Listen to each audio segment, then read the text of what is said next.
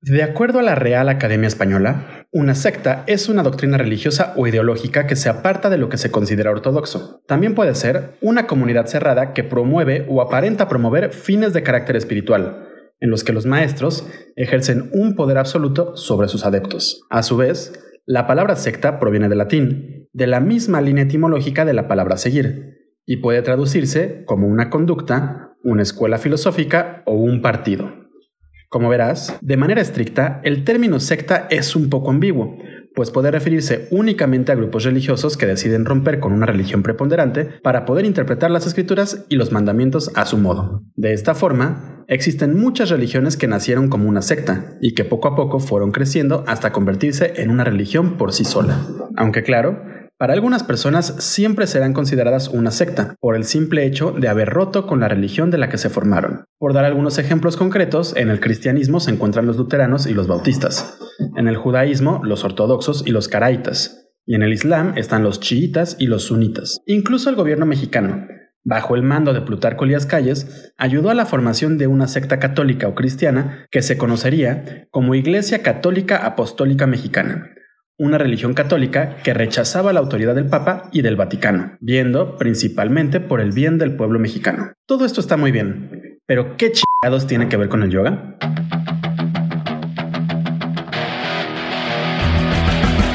Yoga una disciplina ancestral que se convirtió en uno de los negocios más lucrativos de la industria del fitness. ¿Cómo es que esta técnica antigua se convirtió en un negocio espiritual? ¿Realmente es yoga lo que practicamos hoy en día? ¿Qué chingados es el yoga? Yoga y más allá. Un podcast en el que buscamos entender la evolución de la práctica de yoga desde su filosofía ancestral hasta la práctica postural contemporánea. Acompáñanos a profundizar en esta práctica, entender sus conceptos y desmenuzar su historia.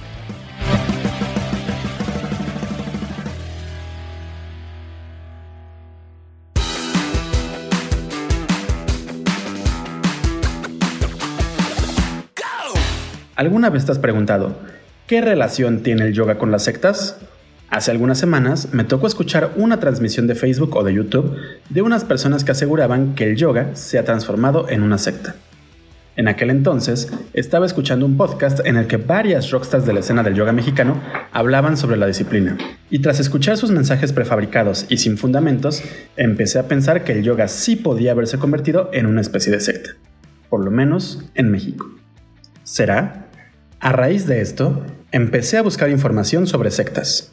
Fue así que me encontré con el modelo BITE del psicólogo Steven Hassan, un modelo en el que se habla sobre las técnicas de manipulación mental que suelen aplicar las sectas. Y tras analizar y analizar este modelo, descubrí que el yoga no tenía nada que ver con sectas.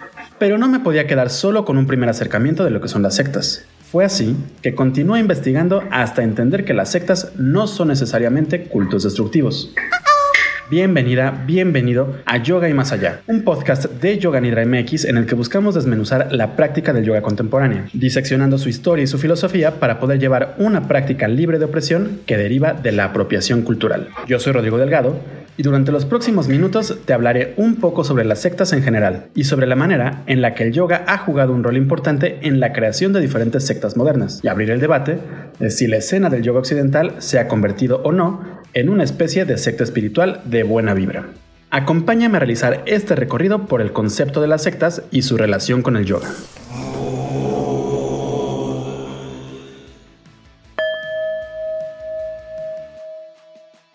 ¿Qué es una secta?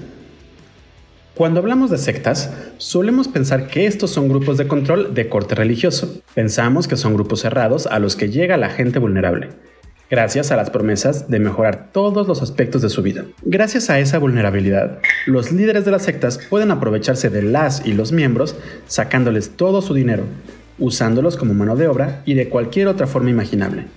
Y así, una secta suele ser exactamente eso, pero no necesariamente. De hecho, esta idea deriva de una larga evolución del término. Como lo mencioné en la introducción de este episodio, la palabra secta viene del latín secta, esta palabra viene del participio sectus, que a su vez viene del verbo sequi, que significa seguir. Entonces, muy a grandes rasgos, la palabra secta significa seguir. Hace algunos cuantos siglos, la palabra secta solía utilizarse para referirse a los grupos, partidos o comunidades con afinidades comunes, y que gracias a sus ritos y enseñanzas se diferenciaban de otros grupos sociales. Con el paso de las décadas, el término adoptó el sentido secundario de herejía, creencia o grupo disidente que decidía separarse de la corriente convencional de pensamiento.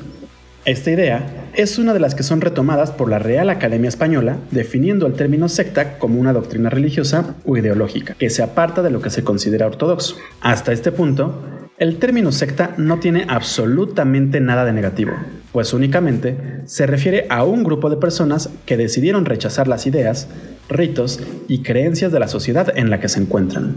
En este sentido, el mundo está lleno de sectas religiosas, culturales y contraculturales. Con esta definición, podemos entender al protestantismo, al budismo zen, a la comunidad Krishna o incluso el sijismo como secta.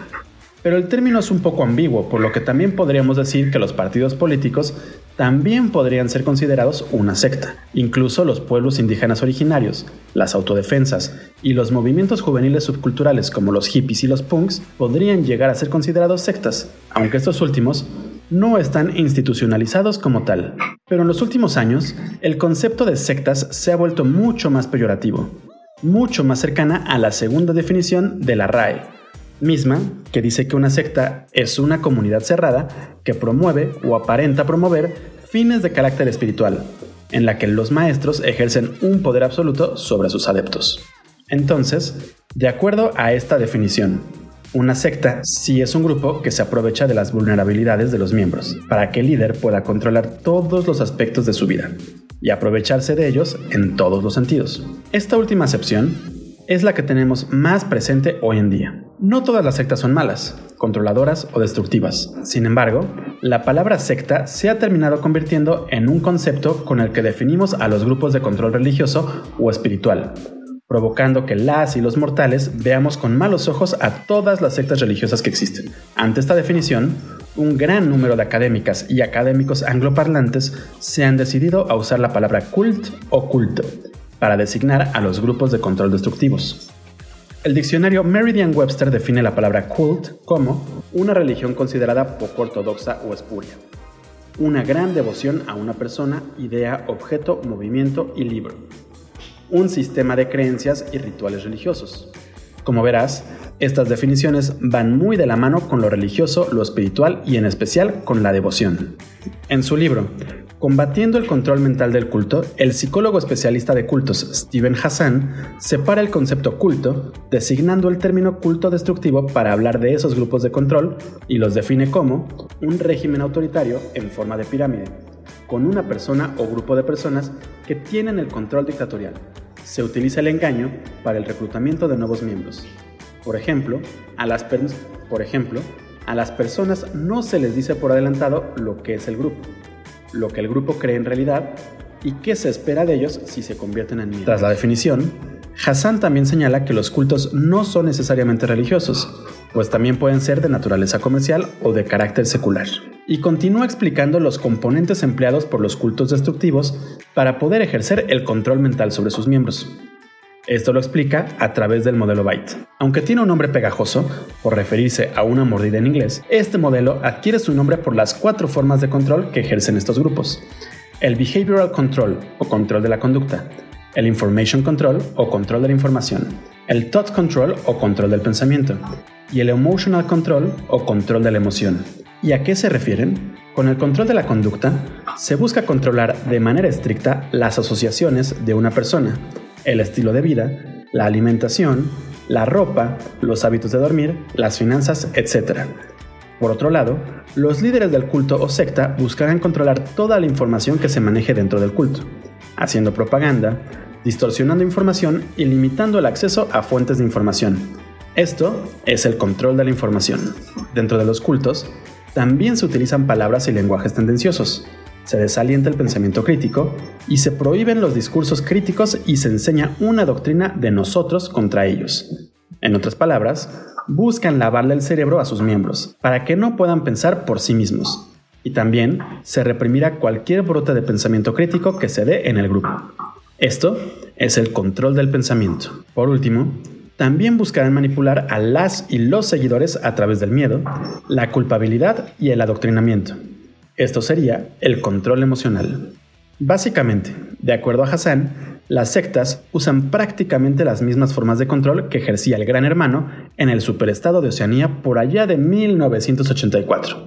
Estoy hablando, claro, de la novela distópica 1984 de George Orwell, un libro que describe una sociedad gobernada por el Gran Hermano, en el que se controlan todos los aspectos de los gobernados a través del Ministerio de Amor, que se ocupa de administrar castigos y torturas para reeducar, al Ministerio de la Paz, que se encarga de los asuntos de guerra, el Ministerio de la Abundancia, que se encarga de la economía planificada, y el Ministerio de la Verdad, que se dedica a manipular o destruir documentos históricos para controlar la información.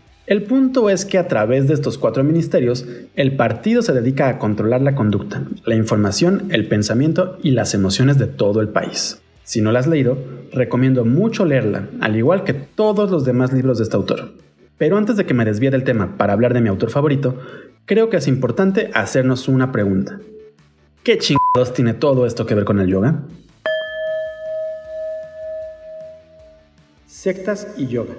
¿La escena del yoga occidental es realmente una secta? Como lo comenté al inicio de este episodio, hace no mucho escuché a unas personas asegurando que la escena del yoga occidental se está transformando en una secta. Y hasta cierto punto tienen mucha razón. Pero claro, esto solo depende del acercamiento que le queramos dar al concepto de secta o culto y también al grupo o subgrupo de yogis y yoginis al que nos refiramos. Obviamente, una persona que solo asiste a una clase de yoga para trabajar su cuerpo y calmar su mente, claramente no tienen absolutamente nada que ver con lo sectario. Pero cuando hablamos de las y los maestros de yoga y en especial de las rockstars, ahí es donde podemos empezar a hablar de sectas. Si queremos ver a las sectas únicamente como un grupo o doctrina que se aparta de lo que se considera ortodoxo, la escena del yoga occidental es definitivamente una secta. ¿Por qué? Porque sin importar la religión que profesemos, a las y los maestros de yoga nos encanta seguir el cuerpo filosófico de eso a lo que llamamos yoga hoy en día. Nos encanta pensar que todo está conectado entre sí y que nuestras acciones tienen reacciones kármicas. Nos encanta seguir el camino patanjálico, mismo que está influenciado directamente en la doctrina Samkhya y también de alguna forma en la Vedanta. Ambas son escuelas de pensamiento religioso y cosmológico de la India. Por ende, aunque tengamos nuestra propia religión occidental, hemos adaptado nuestras creencias para también incorporar la filosofía del yoga. Y esto podría llegar a considerarse una secta, pues nos estamos saliendo del marco filosófico ortodoxo de la religión que decidimos profesar para seguir otro conjunto de creencias. Pero eso no es todo. En la escena del yoga occidental, nos encanta poner a nuestros maestros y maestras, y en especial a quienes son más famosas, en un pedestal, confiriéndole autoridad casi absoluta sobre nuestra práctica postural, nuestra salud física y mental, y sobre nuestra espiritualidad tendemos a pensar que son expertas en la manera en la que funciona el cuerpo, llevándonos a preguntarles todo sobre nuestras lesiones y enfermedades. Solemos creerles cuando nos dicen que realizar la postura del niño durante unos 10 minutos al día equivale a haber tenido un sueño reparador durante unas 4 horas. Nos lleva a creerles cuando nos hablan de la existencia de 7 chakras y en cómo es que estos afectan nuestro estado de ánimo y nuestros órganos, incluso nuestra forma de comunicarnos cuando están desbalanceados o cerrados o a creerles cuando nos dicen que el simple hecho de mantener pensamientos positivos nos ayudará a evitar el cáncer. Entonces, tenemos un sistema filosófico espiritual y varios personajes a los que les asignamos autoridad de líderes. Pero eso no es todo. La escena de yoga occidental se ha dedicado a desarrollar una impresionante bibliografía en la que se replican los mismos conceptos, ideas y definiciones sobre el yoga y su filosofía. ¿Estás empezando a pensar en sectas? Abordemos la escena del yoga occidental desde el modelo Byte de Steven Hassan. Como lo mencioné anteriormente, este modelo consiste en cuatro grandes formas de control. El control del comportamiento, de la información, del pensamiento y el emocional. Al hablar del control del comportamiento, Hassan dice que se puede aplicar en diferentes rubros. Controlar cuándo y con quién se puede tener relaciones sexuales. Controlar la forma de vestir o de peinar. Regular la dieta o el ayuno. Manipular o privar el sueño Restringir el ocio, el entretenimiento y el tiempo de vacaciones. Llevar a los miembros a que dediquen más tiempo al adoctrinamiento y rituales grupales y o al autoadoctrinamiento, incluido el Internet. Y desalentar el individualismo, fomentando el pensamiento grupal. Entre muchas otras formas de control más extremas que incluyen violencia y asesinato. Pero eso solo se da en los casos más extremos. Si nos ponemos a pensarlo bien, La gente que pertenece a la escena del yoga, y en especial la que está más clavada en el tema, siempre está pensando en la alimentación, que si no comen carne por seguir el ahimsa o la no violencia, que si siempre le echan cúrcuma o jengibre a su comida, que si llevan una alimentación ayurvédica. También están pensando en cómo debe vestirse. Las licras especiales de yoga con las que van a todos lados, usando marcas de lujo como Lululemon. Usan siempre iconografías yógicas en los estampados de sus playeras e incluso nos tatuamos simbología yogi. También hay algunos yogis y yoginis que terminan planeando su tiempo libre para poder asistir a las clases y certificaciones, así como sus vacaciones dedicarlas a los retiros de yoga. Por otro lado, siempre se nos está diciendo que debemos profundizar nuestro conocimiento sobre la tradición del yoga. Eso sí, ese conocimiento debe ser un conocimiento aprobado por la misma escena, evitando que tengas tus propias opiniones reales sobre el tema. Siguiendo estas afirmaciones, Sí, podríamos pensar que el yoga cumple con el punto del control de comportamiento de Hassan. La segunda forma de control es el control de la información. Este control se puede manifestar como engañar al ocultar o distorsionar información, minimizar o desalentar el acceso a fuentes de información externas al culto, y usar de forma extensiva información y propaganda generada por el culto. En este sentido, de una u otra forma, la escena del yoga también cae en esta forma de control, y es que a lo largo de las décadas se ha desarrollado una impresionante cantidad de libros que replican las mismas afirmaciones sobre el yoga, permitiendo que todas las demás fuentes de información se pierdan en el mar de propaganda yogi occidental. Al hablar de control de pensamiento, Hassan nos dice que se basa en requerir que los miembros interioricen la doctrina del grupo como verdad única, cambiar el nombre y la identidad de la persona, uso del lenguaje cargado y clichés que restringen el conocimiento, detienen los pensamientos críticos y reducen las complejidades a palabras de moda trivial, alentar solo pensamientos buenos y apropiados, enseñar técnicas para detener el pensamiento que cierran la prueba de la realidad al detener los pensamientos negativos, y permitir solo pensamientos positivos. Rechazar el análisis racional, el pensamiento crítico y la crítica constructiva, entre otros puntos que incluyen hipnosis y otros temas del estilo. Este es quizá uno de los puntos en los que más se nota la similitud del yoga con las sectas, pues dentro de la escena del yoga occidental se suele pedir que tengas pensamientos positivos. Literalmente, se enseñan técnicas para impedir los pensamientos negativos para dar paso únicamente a los positivos. Se usa un lenguaje interno y cargado de clichés al usar toda esa terminología sánscrita, y se pide de manera directa o indirecta que interiorices el yoga y sus enseñanzas como una verdad única. Incluso hay algunos grupos en los que se da el cambio de nombre. La última forma de control es el control emocional. Este consiste en manipular y reducir el rango de sentimientos, algunas emociones y o necesidades que se consideran malas, incorrectas o egoístas. Enseñar técnicas de detención de emociones para bloquear sentimientos de nostalgia, ira y duda. Hacer que la persona sienta que los problemas son siempre suyos, nunca culpa del líder o del grupo. Promover sentimientos de culpa o de indignidad. Y extremos altibajos emocionales, bombardeos de amor y elogios en un momento y luego declarar que eres un pecador horrible. Bajo esta idea, sí podemos decir que el yoga podría considerarse una secta, pues sí reduce el rango de sentimientos al enseñarte a vibrar alto o pensar positivo. Y también nos enseñan técnicas de detención y bloqueo de sentimientos como la meditación.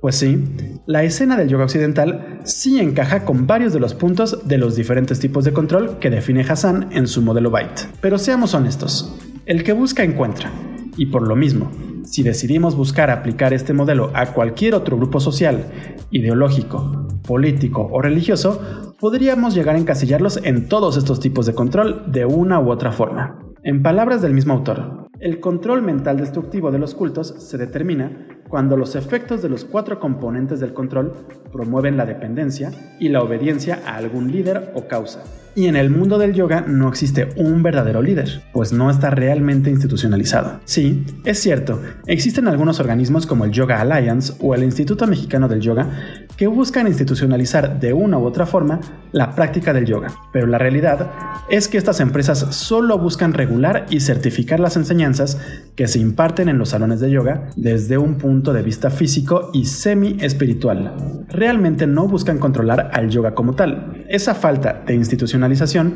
es la que ha evitado que la escena del yoga se vuelva una secta real. Eso sí, Existen grupos que podrían parecer sectarios porque realmente parecen ser una pequeña institución adentro de la misma escena del yoga. Pero, ¿qué pasa cuando algún maestro o gurú decide institucionalizar sus enseñanzas? Algunas sectas del yoga. La escena de yoga occidental contemporánea cumple de una u otra forma con las definiciones de secta que da la RAE, así como con varios de los puntos mencionados por Steven Hassan sobre la manera en la que los cultos destructivos manipulan a sus seguidores. Y aunque no podemos decir que la escena por sí sola es una secta, sí podemos encontrar una fuerte relación entre el yoga y diferentes sectas destructivas. Una relación que inició a finales del siglo XIX con la llegada de los grupos ocultistas, y que se fue desarrollando poco a poco hasta tener su apogeo a finales del siglo XX. Viajemos en el tiempo hasta 1875. En ese año, Elena Blavatsky fundó junto con Henry Olcott y William Judge la Sociedad Teosófica, un grupo que buscaba, en palabras de la misma Blavatsky, la sabiduría divina, oculta o espiritual, en otras palabras, en otras palabras, una sociedad que se dedicó a buscar y entender la verdad o la realidad absoluta a través del ocultismo,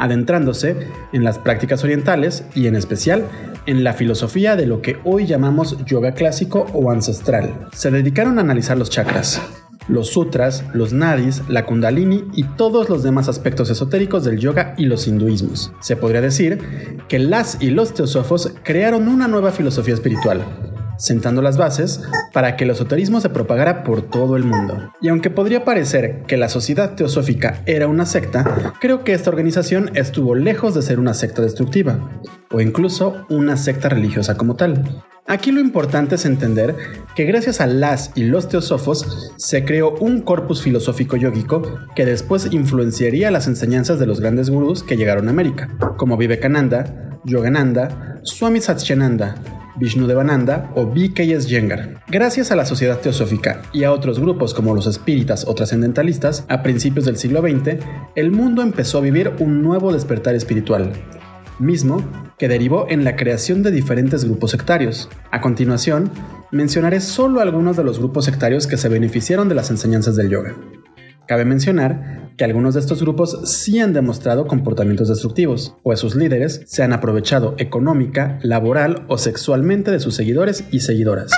Pierre Bernard, el gran Om. En ese contexto, Pierre Bernard fue la primera persona en hablar de Tantra en Occidente y así fundó la Tantric Order of America, un grupo de carácter iniciático en el que se compartía el conocimiento secreto del yoga y del tantra, develándolo poco a poco dependiendo del nivel al que haya llegado cada miembro. La entrada a la orden costaba 100 dólares y conforme ibas avanzando en tu aprendizaje, ascendías de nivel y develando el conocimiento secreto que guardaba la misma orden. Sin embargo, Bernard terminó aprovechándose de la asociación del tantra con el sexo y terminó formando una especie de culto sexual. La Tantric Order of America buscaba la obediencia de sus miembros, controlando con quién podían y con quién no podían sostener relaciones sexuales, dándole una clara ventaja al único miembro que había superado el séptimo nivel, y quien también, por cierto, era el fundador de la orden. El punto es que gracias a que Sela Hope y Gertrude Leo lo denunciaron en 1910 acusando al gurú de secuestro y acoso sexual, la orden tántrica empezó a decaer. Y aunque no fue un culto muy grande, es uno de los primeros cultos destructivos modernos surgidos por el yoga. Alistair Crowley y la filosofía de Telma. Mientras que Bernard se dedicaba a engañar a las y los estadounidenses con sus enseñanzas tántricas y yogis, Alistair Crowley empezaba a ganar fama en todo el mundo. Crowley es uno de los personajes más controversiales de su época, pues se unió a la Hermetic Order of the Golden Dawn, una especie de sociedad secreta de corte ocultista, donde aprendió magia ceremonial. Viajó a México y a la India para aprender sobre la filosofía y la práctica oculta.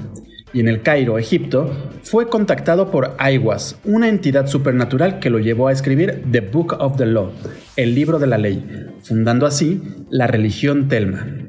No voy a ahondar mucho en la biografía de Crowley, pues necesitaríamos dedicarle uno o varios episodios. Sin embargo, sí creo importante mencionarlo dentro de este podcast por sus ideas y por la religión o filosofía que fundó, y que sigue vigente hasta hoy en día.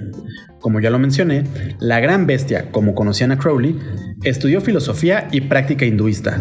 Entre toda esta, lo que más le interesó fue el yoga. Esto fue así hasta el punto de que escribió un libro llamado Eight Lectures of Yoga, u Ocho Lecturas del Yoga. Se dedicó a estudiar y analizar la teoría del yoga de forma profunda, incorporando las enseñanzas patanjálicas, así como un yoga sexual dentro de las enseñanzas de Telma. En lo personal, no me atrevería a decir que Telma es un culto destructivo, pero definitivamente sí es una secta. La Asociación Internacional para la Conciencia Krishna y demás sectas vaisnavistas occidentales. Este apartado será ligeramente controversial, porque nadie podría creer que algo tan noble como la doctrina Krishna pudiera convertirse en un culto destructivo. Tomemos en cuenta que tanto el Vaisnavismo como el Shivaísmo y demás corrientes religiosas hinduistas se prestan a que cada grupo funja como una secta o subgrupo completamente independiente, con sus propios ritos y doctrinas. Esto permitió que en 1966, en la ciudad de Nueva York, Bhaktivedanta Prabhupada fundara la Asociación Internacional para la Conciencia de Krishna, o ISKCON por sus siglas en inglés la primera vertiente hinduista creada directamente en el mundo occidental y de la que se desprende la misión Brinda de Ulrich Harlan, también conocido como Parmadavati Swami. El punto aquí es que tanto ISKCON como Brinda sí encajan directamente con un gran número de los puntos mencionados por Steven Hassan al hablar de las formas del control de los cultos destructivos. Y más allá de esto, hoy en día existen un sinfín de testimonios sobre la manera en la que los grupos Krishna occidentales son cultos destructivos, de los que no es fácil huir. Además de que Ulrich Harlan es un abusador sexual en serie que usó su posición como líder religioso para que sus crímenes fueran solapados, si quieres saber más sobre cómo es que las agrupaciones de corte Krishna han funcionado como sectas, violentando a sus miembros, te invito a buscar los testimonios de supervivientes de estos grupos en YouTube. Puedes hacer una búsqueda de los términos secta y Krishna y seguramente encontrarás varios videos al respecto. El movimiento Rajnish y los neosanyasis de Osho. Entre todas las sectas que surgieron con la popularización del yoga en Occidente, la más peligrosa fue, sin duda, la de Osho. Osho empezó a adquirir fama en la India a finales de los 60 gracias a las conferencias y textos provocadores que presentó. Por ejemplo, en 1968 escandalizó a los líderes hindús con una serie de charlas tituladas Del sexo a la superconciencia. Pero su fama se exponenció en 1970 cuando presentó su método de meditación dinámica. Esto lo llevó a hacerse de un pequeño grupo de seguidores a los que llamó neosaniasis. Las ideas controversiales de Osho, muy cercanas a las ideas del New Age y a la liberación sexual occidental, llamaron la atención de un gran número de occidentales que terminaron viajando a la India para conocer al gurú del sexo. Fue así que de 1974 a 1981 lideró su propio ashram en la ciudad de Pune. Y para 1981 su fama y fortuna era tan grande que compró una enorme extensión de territorio en Oregon, Estados Unidos Ahí fundó una enorme comuna donde los neoseanyasis del movimiento Rajnish o movimiento Osho podrían vivir de acuerdo a las enseñanzas del gurú. En aquel entonces, mientras que Osho hablaba de la renuncia a lo material, se convertía en el más grande coleccionista de automóviles Rolls-Royce en el mundo. Osho se había convertido en uno de los personajes más ricos y poderosos del planeta. No solo controlaba la conducta, información, pensamiento y emociones de sus seguidores, sino que su influencia llegaba incluso a los diputados y senadores de Estados Unidos. Osho controlaba la vestimenta, el peinado, las finanzas, la alimentación y hasta la manera en la que podían tener sexo. Y para 1984, entre el 29 de agosto y el 10 de octubre, la localidad de The Dales, Oregon, sufrió el primer ataque bioterrorista en la historia de Estados Unidos. El ataque consistió en la contaminación deliberada con salmonela de la barra de ensaladas de 10 restaurantes, lo que derivó en la intoxicación de 751 personas. Y aunque se comprobó que el ataque fue perpetrado por la comunidad de Rajnipuram, no se pudo comprobar la participación de Osho en el mismo. Si quieres conocer más sobre este tema, te invito a ver el documental Wild Wild Country de Netflix. La secta de Bikram Yoga. Otro grupo que hasta cierto punto podría ser considerado una secta destructiva es el grupo de seguidores y seguidoras de Bikram Choudhury un maestro de yoga que inventó el Bikram Yoga, una serie de posturas que se realizan en un salón de yoga caliente, misma que intentó patentar para crear una marca comercial, creando un estilo comercial de yoga que solo puede ser impartido por maestras o maestros que tomaron la certificación oficial. Gracias a su ego, su carisma y un sistema innovador de yoga postural, Bikram logró convertirse en uno de los maestros más famosos en todo el mundo, haciendo que un sinfín de personas pagaran miles de dólares para poder tomar una certificación con el gurú. El punto aquí es que Chowdhury logró crear una base de seguidores dispuestos a defenderlo en todo momento, y de quienes se ha aprovechado económica y sexualmente. No, las y los Bikram yogis no forman parte de una secta como tal, pero sí llegaron a tener comportamientos que podrían caer dentro de los cultos destructivos al defender al maestro ante acusaciones de violencia sexual. Si no me crees, te invito a ver el documental Bikram, Yogi Guru Depredador, también en Netflix.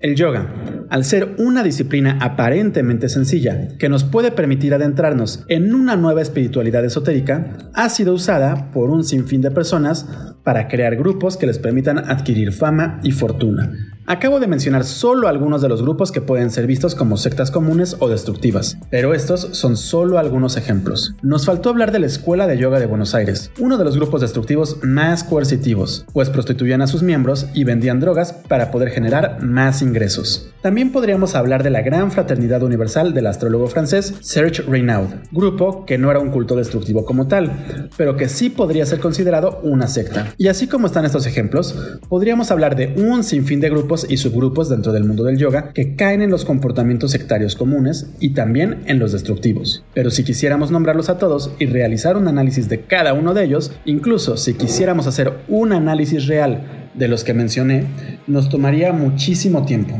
Lo único que quiero, con todo lo que he mencionado en este episodio, es plantar la semilla de la curiosidad para que empieces a acercarte al tema de las sectas y en cómo es que el yoga podría terminar convirtiéndose en una. Si quieres conocer más sobre el tema de las sectas, te invito a buscar los libros de Steven Hassan. Por lo pronto, cerraré aquí el episodio, esperando que te vayas con curiosidad y ganas de conocer más sobre el tema.